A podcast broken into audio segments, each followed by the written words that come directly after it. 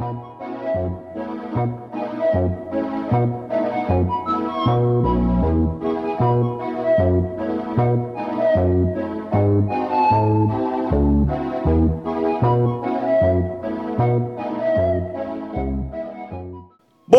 dia, boa tarde, boa noite a todos os ouvintes. Eu sou o Leonardo Martins, mais conhecido como Léo do Pastel, e esse é o Pastelcast.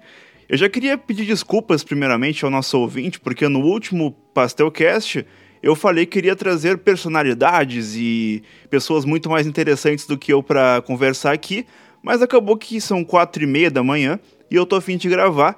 Então eu vou aproveitar esse insight para gravar, porque se deixar pela minha vagabundagem, eu gravo só daqui a seis meses um novo, um novo episódio.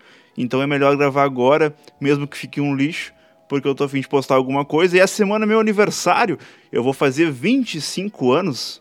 Eu vou postar isso nessa semana, então vai ser semana meu aniversário, foda-se ficar datado. Essa semana é meu aniversário, faço aniversário dia 6 de abril, fazer 25 anos, e é muito triste fazer aniversário depois que tu passa de dos 12, 18 anos. Porque tu fica cada vez mais velho e cada vez mais calvo e cada vez mais triste. E isso não vai ter fim, porque eu vou acabar envelhecendo cada vez mais e ficando mais calvo e triste. E eu queria deixar essa reflexão. E outra coisa que eu queria falar, eu quero fazer uma pergunta a todos vocês e me respondam na reply do Twitter, por DM no Instagram, eh, por WhatsApp, por pombo correio, por carta, por foto do pau no DM, sei lá. Vocês que sabem. E a pergunta que eu queria fazer é: você aceitaria receber 600 mil reais para o narrador Dandan do Sport TV narrar todos os acontecimentos da sua vida durante um ano? Eu gostaria que fizesse essa reflexão, mas são todos os acontecimentos, desde ir no banheiro, fazer sexo com sua amada, discutir o relacionamento, brigar com os pais, tudo isso o Dandan do Sport TV vai estar narrando. Então pense bem na resposta de você, 600 mil reais em jogo.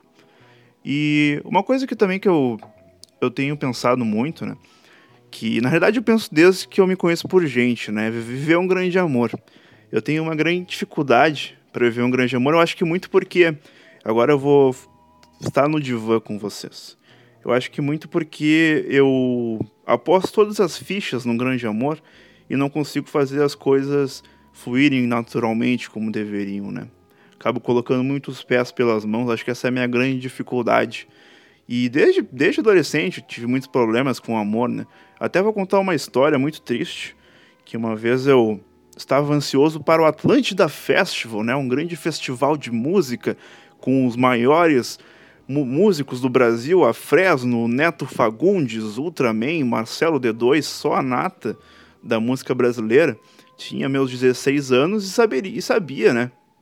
que o meu grande amor da adolescência estaria lá.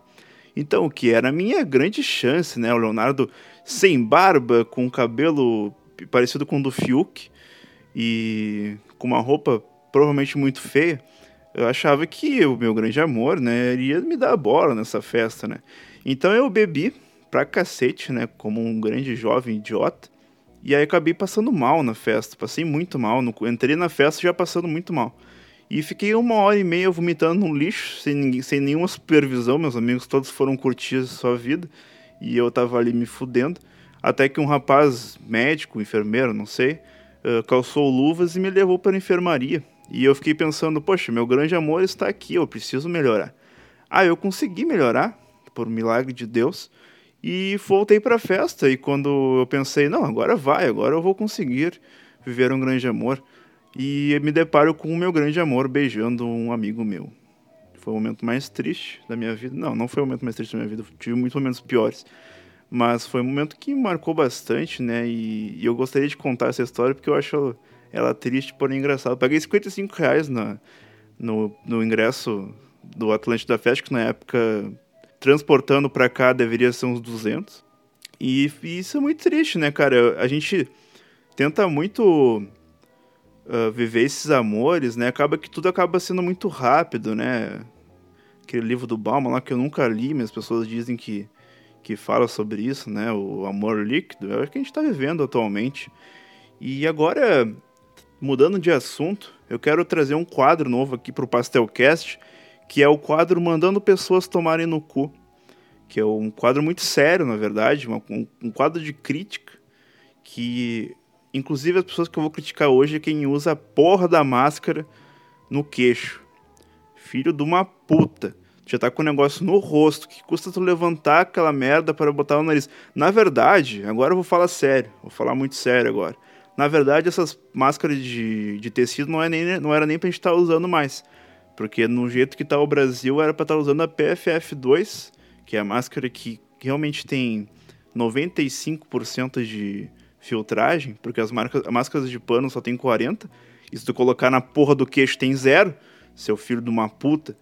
E então não vai dar certo se a gente ficar usando desse jeito. Então eu gostaria de uh, falar para vocês que comprem a PFF2 e induzam as pessoas que vocês conhecem a usar para a gente o máximo o mais rápido possível sair dessa e poder viver, viver grandes amores, né? Que é o, é o que a gente sempre busca, né? Eu acho que o ser humano ele é pautado por isso, né? Ele quer ser amado de qualquer jeito e, e tudo que a gente faz na vida é pautado para ser amado e amar, né? Pelo menos eu penso dessa forma. E outra coisa que eu acho engraçado, agora voltando pro humor, né? Ah, piadas. Uh, eu acho engraçado quem que agora na pandemia se embreta no meio de umas trilhas do caralho, parece que todo mundo virou Richard Rasmussen. Aí eu vou abrir o Instagram cheio de fotos no meio do mato, na cachoeira, o caralho a quatro. E que porra é essa que vocês estão fazendo, cara? Pelo amor de Deus, nunca, nunca botaram o pé para fora de casa. Aí agora na pandemia viraram o Bear Grylls do, do National Geographic. Eu acho isso muito interessante. Muito engraçado. Eu não dei nenhuma risada com isso, mas eu acho muito engraçado. E também uma coisa que agora me, ocorreu, que eu sou o pior construtor de casas The Sims. Eu faço simplesmente a pior casa do mundo, só coloco tudo que eu quero que, que eu tenha ali no meu boneco evoluir.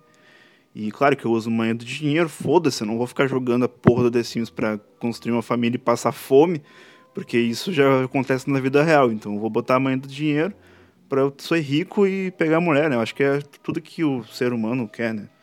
Né? Pode transfira para seu sua orientação sexual de preferência, o que eu falei agora. E desculpa se eu ofendi também, né? Foda-se também.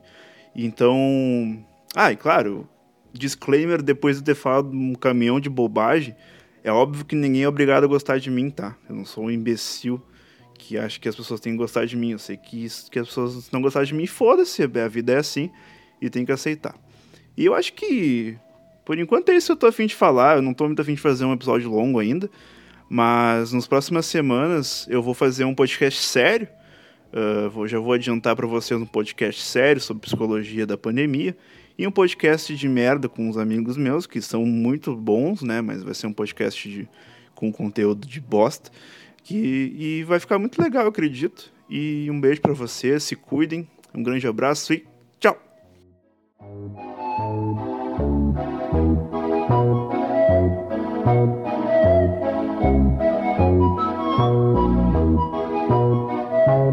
Thank you.